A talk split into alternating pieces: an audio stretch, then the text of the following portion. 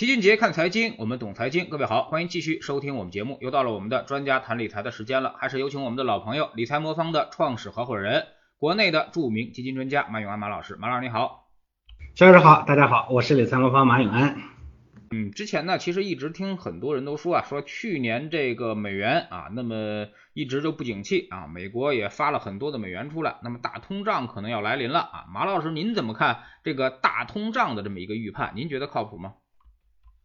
呃，其实这个呃结论呢，我之前跟肖老师已经做过交流过一次啊。我个人的感觉呢，一个大的恶性的通胀呢，它必然会有几个条件。第一个呢，就是当然是首先呢是货币的基础货币的地位不稳固，这个货币不值钱，这是第一方面。呃，这是个叫充分但非必要条件。那么还有一个呢叫必要条件呢，就是必须得有一个强的需求方，因为所谓的通胀呢。大的通胀呢，通常都是货币叠加的一个需求需求，或者是供应，要么是供应端的紧缩，要么是需求端的扩张。如果这两个呢不有不能满足的话呢，光货币本身呢其实催不起来通胀的，这个是一个基本的逻辑。那从这个角度来说，我也一直认为，目前呢，因为呃一边呢当然是美元的这个宽松，另一边呢是因为这个。呃，原材料的这个上涨，美元宽松传递到大宗商品上涨带动的这个通胀呢，它是有时有涨有阶段的，它不大可能形成一个长期的恶性的通胀。这个观点呢，我一直是这样。呃，刚刚我看那个美联储的这个议息会议结束的之后呢，那鲍威尔也说到这个观点，他们其实也持疑的说，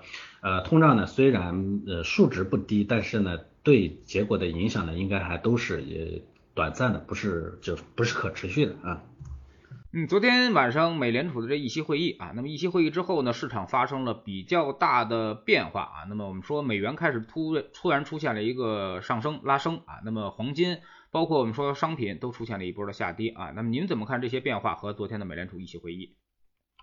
呃，其实这个议息会议呢，美联储主席鲍威尔也说，这个叫关于讨论的讨论啊，啥意思呢？就是他其实对大家最近市场上的分歧比较大的问题进行了讨论和回应。那最近市场上呢，其实无非就是这么，刚才齐老师问的这个说通胀会不会持续，这只是一个方面，还有一个呢，就是大家担忧呢，由此会引起美联储的加息啊，这是第二个方面。但其实啊。我也实打实的讲，这个不是这次美联储议息会议的核心的内容。那么这次会议呢，它有这么几个方面啊，分别来说一说。第一个呢，就是实质性的啊，维持利率不变啊，这个呢跟前面的这个预期呢是一致的，没人会说现在就会加息，所以这个是意料之中。第二个呢，就是关于未来加息，这个呢也是呃今天的媒体报道最多的，就是说预期呢二零二三年会加息两次。我看很多呃媒体呢都很劲爆的说美联储呢要加息了。呃，但其实呢，这个东西呢是个长期展望。原本呢，这个大家的一致预期是说，最早啊，大家一致预期是说，二零二四年呢才会进入加息。那么这一次呢，也明确的讲了，说二零二三年有可能就会就会进入加息，而且很可能会加息两次。但是呢，我也再跟大家说一下，其实这个消消息信息呢，早已经被市场所消化了，市场早有预期。啊，前一段时间市场的动荡呢，其实都表明了大家对这个通胀会带动啊美元的这个加息提早来临这件事情是有心理准备的啊。但是毕竟这个加息呢，其实还是两年以后的事儿，这还早着呢。所以就此呢，这个说影响市场多大呢？我觉得是有限的。那大家会看到这个信息出来以后呢，美股呢其实是象征性的，呃，这个有人说啊，美股又大跳水了啊，人家大跳水呢就是象征性的下跌了一个点，然后呢很快呢又收复了大半，基本上又收复回来了。这是第二个点。第三个呢，就是就说到这个关于通胀的这一块，呃，确实调整了通胀预期。原本呢说今年呢 CPI 呢会从二点四调整到三点四，但是呢，呃呃，原本说是二点四，现在呢会调整到三点四。但大家一定要记得，美联储大家担心通胀的原因是因为担心通胀会引起货币政策的改变。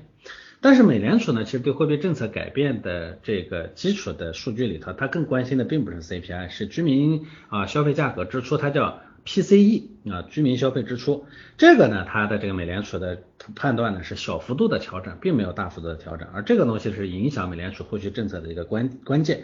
呃，所以后面呢，鲍威尔也讲了，说通胀呢比预期的高，也持久，但是呢，这个导致通胀的因素是短期的，这个与我们前面我们前面特意做过一个专题研究啊，这个我们与我们的研究呢是吻合的。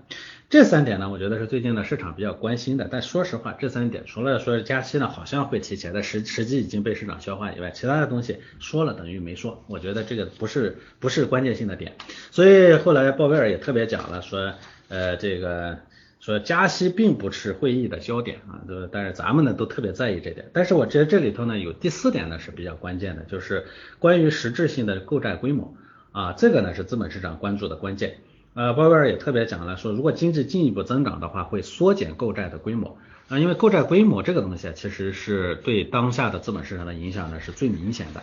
呃，为啥呢？因为呃，经济的这个增长的这个预期啊，确实超过了前面美联储，也超过了市场的一致预期。因为这一次的这个呃，它的这个这个这个他们的这个货币政策委员啊，有有的人呢，就是他的预期已经今年的这个经济增长的美国的经济增长预期已经到七点八了，平均呢大概今年的预期呢已经到七了。那七这个增长速度对美国来说呢，也是个不得了的数据，所以这一点上呢是超出了。呃，超出了市场的预期的，那超出预期呢，可能会导致这个购债规模呢提前减小啊，这个呢其实对市场是有冲击的。大家会看到鲍威尔说完这个以后呢，市场呢其实又开始往下又跳了一下，但是因为大家都知道这个东西呢才会真正的冲击到资本市场，所以鲍威尔也特意安抚了一下这个担心，说如果啊要提前的话，也会提前来沟通啊，会避免对资本市场的冲击。所以我总结一下，我觉得既然是个关于讨论的讨论啊。更多的其实在回应大家前面的担心，因为资本市场大家都知道，担心就意味着不确定，不确定就意味着动荡。那么既然大家有担心呢，就要进行回应，而回应的这个前面的两点，其实基本上不出意外。呃，这个我也开玩笑，我说是咱们都担心的东西，其实人家其实是不不怎么在意的。那人家现在研究的呢，是说经济呢是不是恢复的太好了？我们之前打了个点滴，要不要停一停，少打一点？而且这个停不停这件事情呢，也只是刚刚提到这个桌面上来，还要继续观察。那但是对市场带来的结果呢，就反正这个不确定性的讨论呢，基本上结束了。最未来的几个月啊，八月份之前，在这个呃美联储的那个。呃，这个下一次这个核心的议息会议之前呢，我基本我我我我感觉整个市场的担忧呢，可能也就结束了，那么动荡呢，可能也就结束了，这是一个基本的逻辑。但是今天中国市场上呢，一片惊呼啊，大家都说美国会提前加息，所以搞得我们这个原来呢，我们老百姓呢，总会有一种简单的逻辑，说啊，这个通胀起来了，美国就要就就会加息，加息了，资本市场就会跌。呃，这个一所以前面呢，大家对这个事情呢，都有点惊弓之鸟。但说实话，这把弓啊。人家根本不在意，但是这把弓呢，在我们中国市场的这个简单逻辑里头，反而惊起了一滩鸥鹭啊！这我觉得是比较好玩的。但是虚惊，它就是虚惊啊！所以我并不觉得这次议息会议的传递了过多的对资本市场的这个负面的情绪。当然了，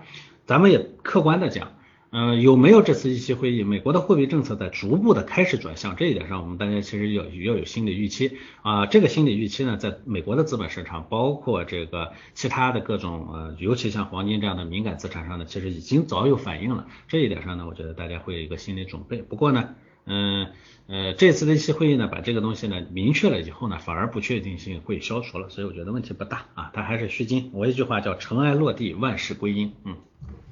嗯，那么理财魔方之前也做了很多的这个配置啊，那么包括这个持有黄金，对于应应对这个通胀方面啊，那么这次议息会议之后，很多东西明确了啊，那么你们会做一些仓位上的调整吗？呃，首先呢，其实我们对黄金的态度呢，总体上就已经在下滑。大家都知道，我们前一段时间做了一次调仓，黄金的比例呢，已经从百分之十几呢调到百分之五了，所以我们也也会预期到这个市场的也。就这是不是我们的预预期？其实很多机构都在这样预期，所以很多机构其实都把黄金的比例的在往下调啊，但是比例的不调，因为本来我黄金配置比例就不大。那我也讲过，黄金这东西长期就是不挣钱的，就是个压舱石。现在呢，市场呢不确定性逐步的消除以后呢，这个压舱石的价值呢没有那么大了，所以比例呢略微调整一点。我倒是也说一说说，呃，因为很多投资者在担心通胀会这个担心风险啊，这个这个这一点上呢，我觉得是大家可能集中担忧的。呃，一个点，但是，嗯，呃那我不妨也说一说，说这个通胀这个东西呢，为什么就就跟之前的这个，呃，这一次的这个议息会议出来这个结果以后呢，呃，市场的担忧呢，最后没有变成，就投资者所有的情绪担忧，最后没有变成市场的大幅波动，为什么？这里头我觉得大家可能要理解一个通胀的基本逻辑啊，通胀影响市场呢，它不是简单的说。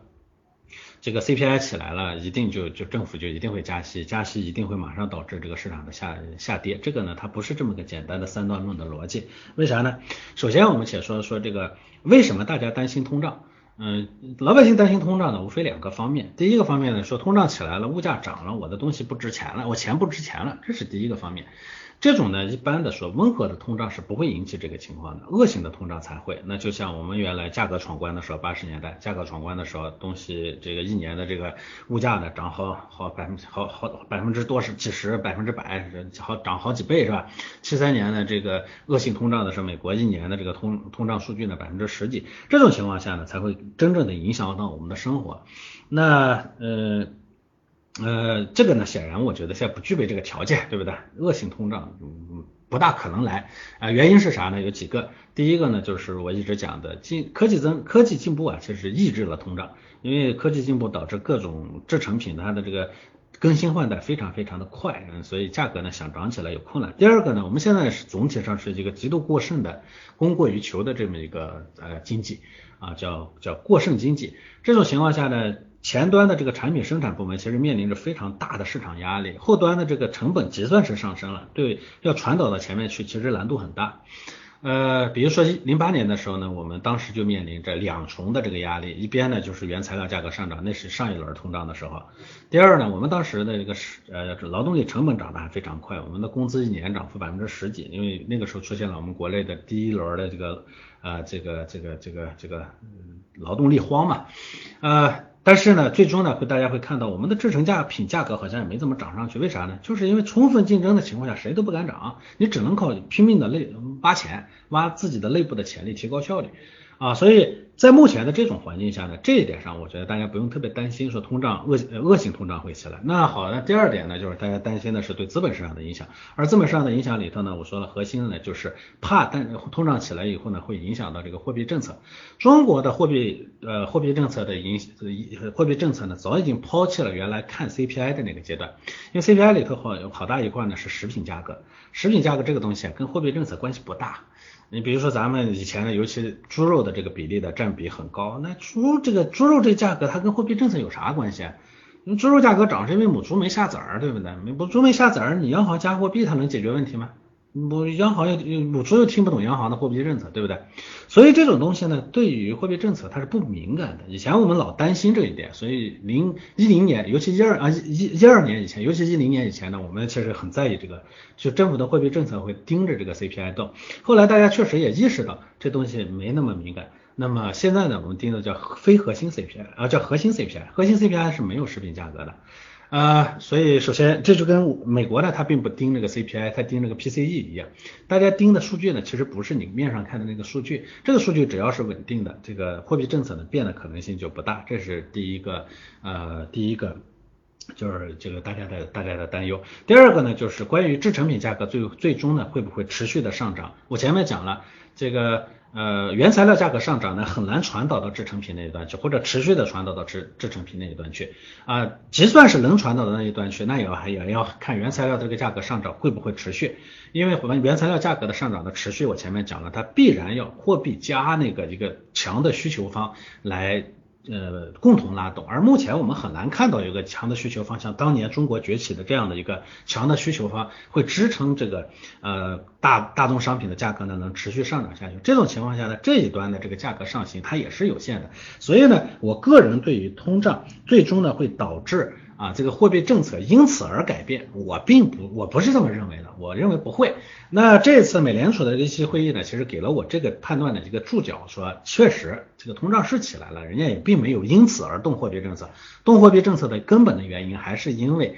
这个经济复苏的情况好。那好，那么回过头来看中国，中国呢，我们后经济恢复情况好吗？也不错啊，但是呢，我们现在的情况呢是疫情之后我们最早复苏。今年呢，全年我们的上市公司剔除这个银行业以后呢，大概平均的利润增速呢是在百分之四十左右。但是这个增速啊，一季度、二季度不错，三季度可能就进入疲态了，开始下滑了。这种情况下呢，你说货币政策呢要又要兜底，还是要维持这个增长？所以这个时候呢，我觉得急转向这些呢可能都不会发生。所以。如果我们判断到这个发生的概率是比较小的，就像美国呢，虽然提到了加息，但也是两年以后的事情。中国呢，虽然持续的在谈那个收紧，但就是收不紧。就像去年年底大家都已经担心收紧了，我当时说不管谁说都没有用实际上形势比人强，它就是加不就是收不紧。那么实际证明今年前半年，你看收紧了吗？是没有收紧，收不紧。这种情况下，我觉得我们呢其实没必要啊过多的去为这种呢去做操作上的调整啊，这是一个方面。第二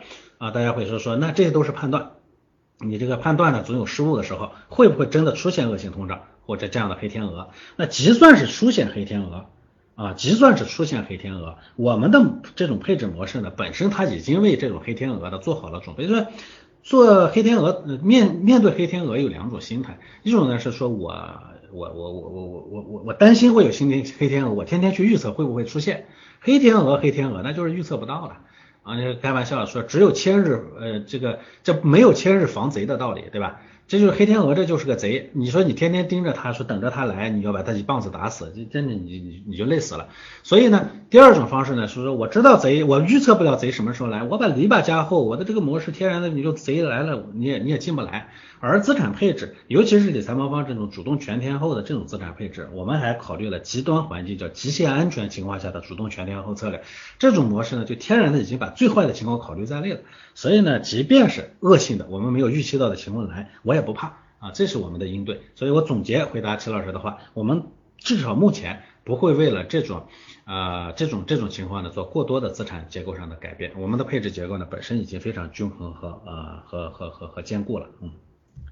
嗯，那么很多人都觉得啊，这极端情况毕竟是少数啊，我们会不会为这个百分之零点零几的这么一个概率的事件啊，那么浪费掉太多的资产呢？啊，理财魔方是怎么考虑的？哎，所以这个其实这个问题问的非常非常好。其实很多人一说那个极限安全，就会想说，那你是根据每一个资产历史上最坏的情况呢？比如说我最大回撤不能超过百分之十啊，股票呢这个历史上最大回撤呢超过百分之六十了，那我股票资产呢就不能超过百分之二十，我就不能超过百分之十五，我是按照这个方式来做的，它不是啊。如果投资是这么简单的，你就把历史上极端情况简单的加成一下就能做出一个结果来，那这事儿太简单了。我们叫主动全天候，主动全天候啥意思？我们不光考虑最极极端的环境，我们还要主动的适应好的环境。因为乔治前面说的特别对，投资里头啊，那个极端情况发生的概率，那可能是千分之几、万分之几，对不对？啊，当然万分之几的情况也会发生啊。原来人家说连续发生几次这个，呃，几次这个这个熔断的概率呢，相当于什么银河系的这个这个这个这个星星是吧？但是你看这也发生了是吧？这个疫情期间也发生了，所以呃，金融里头的基本逻辑是说，小概率事件也一定会发生。长当年长期资本就是不信这个邪，最后就死在这上面了。所以呢，呃，要针对这种极端情况，你不能说为了防止这种。特别小的事件呢，去耗费特别大的精力，这个里头呢，就你既要防止这种情况，你又不能最基于最坏的情况做一个静态配置。这我一直讲的是静态配置呢，有时候呢它很难的原因就在这个地方，就是要么静态配置呢，你考虑了最坏的情况，那你就收益不好；那你考虑了收益，你就不能防止呃最坏的情况。而我们的这个过程呢，本身它是它是主动的。我也简单的讲，就是我们的这个。呃，AI 算法呢，它把历史上所有可能的情况都给你模拟了一遍，它找了既能防止，因为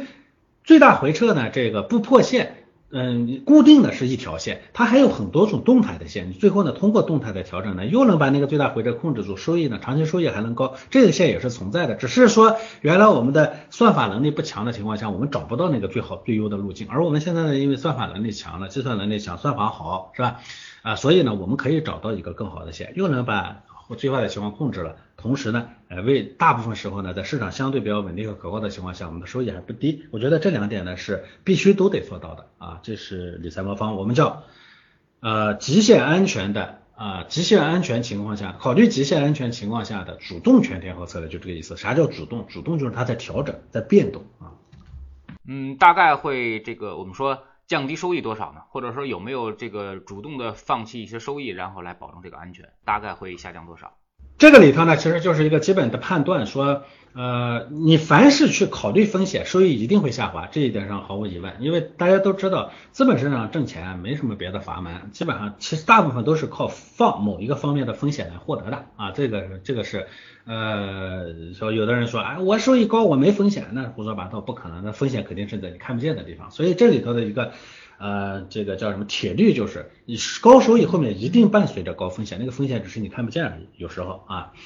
呃，所以啊，如果你说你把风险极限风险控制住了，那收益一定会下滑。但是这里头又回到第二个问题上来，我们一直讲说理财魔方是做理财的，我不是做投资的。做投资的我可以赌一把，那赌的话呢，我只要赢了，我最后呢大概率能挣到多挣到更多的钱。输了输了就输了呗，对不对？所以那那那那破线了就破线了嘛，对不对？这个我我我既然是在赌概率，破线了就破了，我能忍得住是吧？这是投资的逻辑。但是理财呢，啊，就所以投资呢，它是只面向市场的啊，它就是会去算说，只要我担的这个风险是值的，嗯，破了就破了，不破我就能我就能挣大钱。哎，这是投资，但是理财呢是不能这么想的，理财不能破啊！因为理财为啥不能破？因为理财直接跟我们的人生挂钩。我一直讲，理财都是跟我们的某个目标相关的。我家里头的钱，哪个钱是没用的？那钱，你比如说你给孩子上学的钱，你说我十年以后孩子上学要花一百万，哎，你说没事，咱们赌一百万，小概率，极小概率的，他有可能会赔百分之五十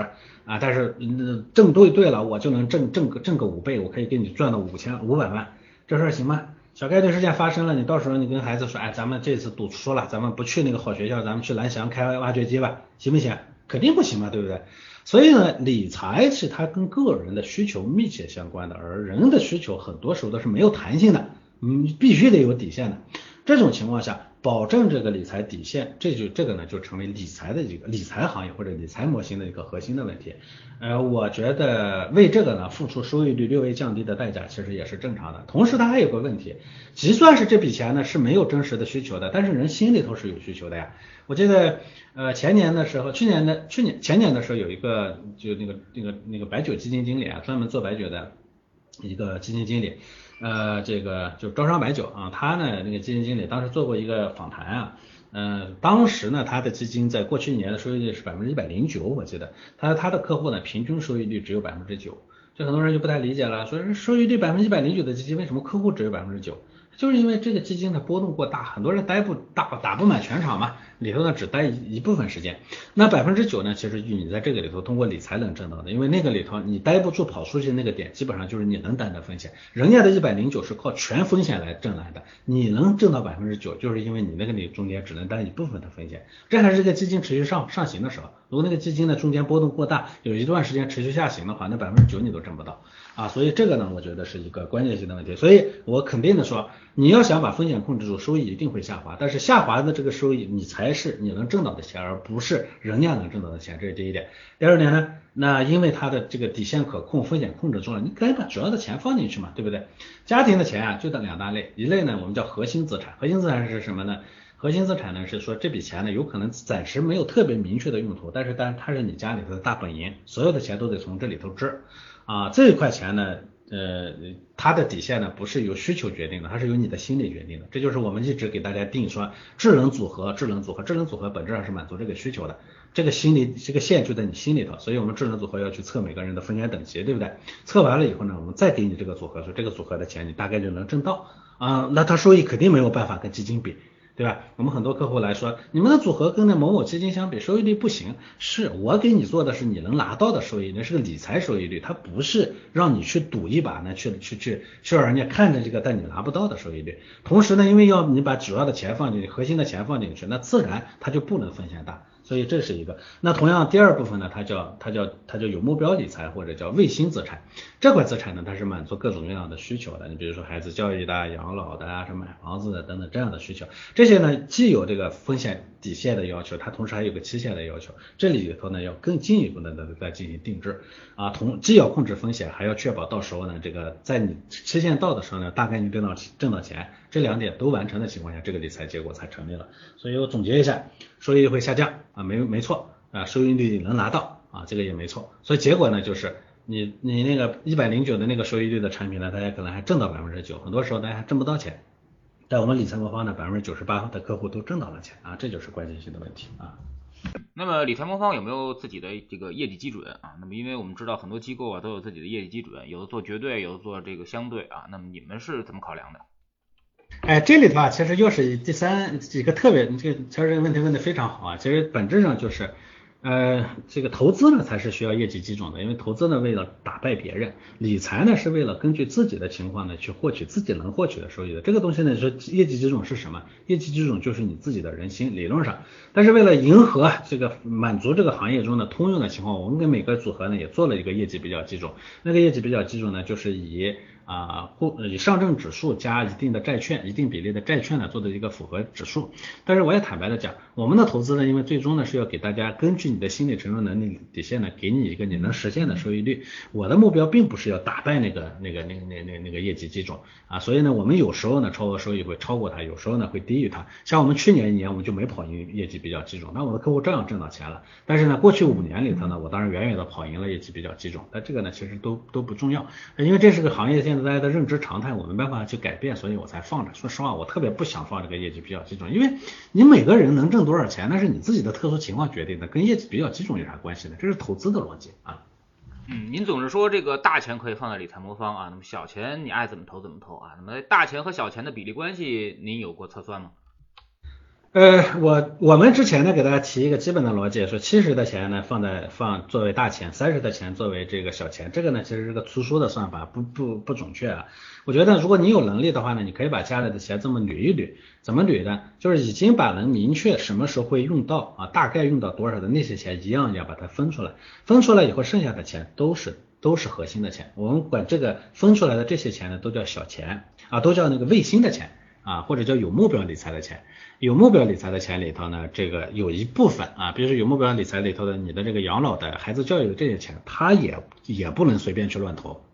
那么另外呢，还有一部分钱呢，大家觉得我呢这笔钱呢就是拿来去搏一搏的，这种呢叫小钱，这部分钱呢你就可以随便去投，你可以不放在理财啊。我是我我们开玩笑啊说，这个东西你去买基金也好，买其他的这种高风险组合也好，买什么都行，哪怕你去炒炒那个比特币也没关系。啊，因为这种反正是你拿去搏的，你愿意搏多大都可以啊，你爱怎么投怎么投，我理财魔方不要这个钱。那么啊，剩余的这个排除了你这个有目标理财以及你这种博博收益的这种钱以外的钱，基本上都是你的大钱啊。这个大钱呢，我们之前测算过，在大部分的家庭呢，可能要占到可投资资产的百分之七十，但是这个不绝对啊，要看你具体的情况啊。啊，这个小钱不适合投资理财魔方这句话呢，让我们想起了之前啊，这这个张坤啊，因为基金回撤被这个。呃，基民们给骂了啊，那么说不认可我方法的人，千万别投我的基金啊。可是理财魔方这个不是个性化的定制嘛啊，为什么也会像这个基金一样啊，有不适合和这个适合之分呢？嗯，只能这么讲说。呃，越单一的产品啊，它的适应呢越不越窄，所以呢，做股票的呢就只适应特别特别小的一部分人，做某个高风险基金呢又适应稍微大一点的人群，做呃均衡风险的呢可能适应更大的的人群，做一个固定资产。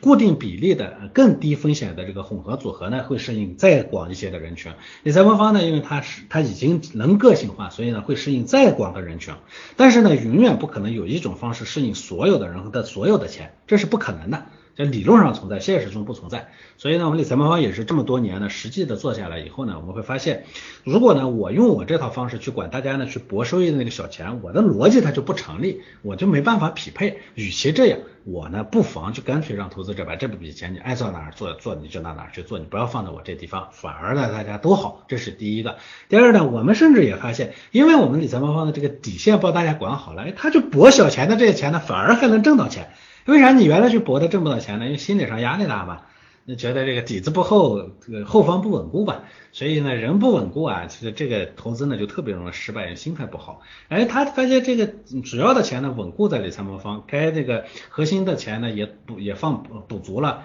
卫星的钱呢一样一样也在那地方放着，觉得哎很安心很可靠的情况下去博那个收益呢，他反而很从容。嗯，这个博啊。收风险高了，最终的收益一定高但前提你就是心心态好，你能拿得住啊！因为他的后面做的好了，前面的这一部分呢，他去搏一搏，反而心态好，他还能挣到钱。我觉得这本身就是个叫叫什么呢？叫呃叫叫叫叫叫叫叫叫两变啊！连这魔方也好，我们的客户啊，各自两边的事儿。这样的话呢，这笔钱呢我就不要，你你你去放到别的地方，也避免说我很分裂，我又要帮你管好那个你的那个博收益的钱，我还得帮你管好这个手底子的钱。这两个东西本身对我来说，它就是要求不一样的。我的精力有限，我只能做好一部分工作啊。所以这是呃坦白的讲，这也是经过这么长时间的这个摸索啊，这个得到的一个经验，既是教训也是经验啊。当然，它也是理财魔方的一个进化和升级，嗯。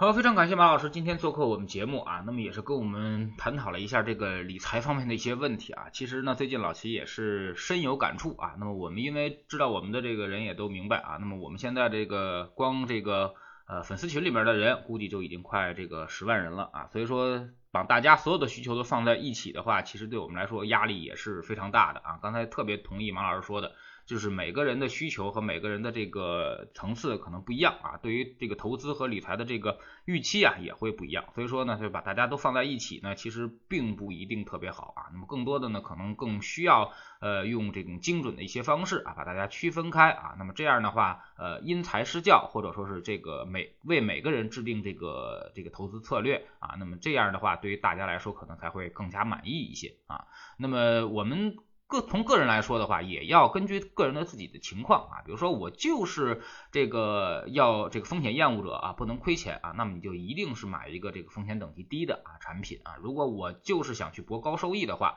那么你可以做一些结构性的一些产品啊。那么这个东西呢，因人而异，并没有一个产品适合所有人。非常感谢马老师，再见。好的，再见。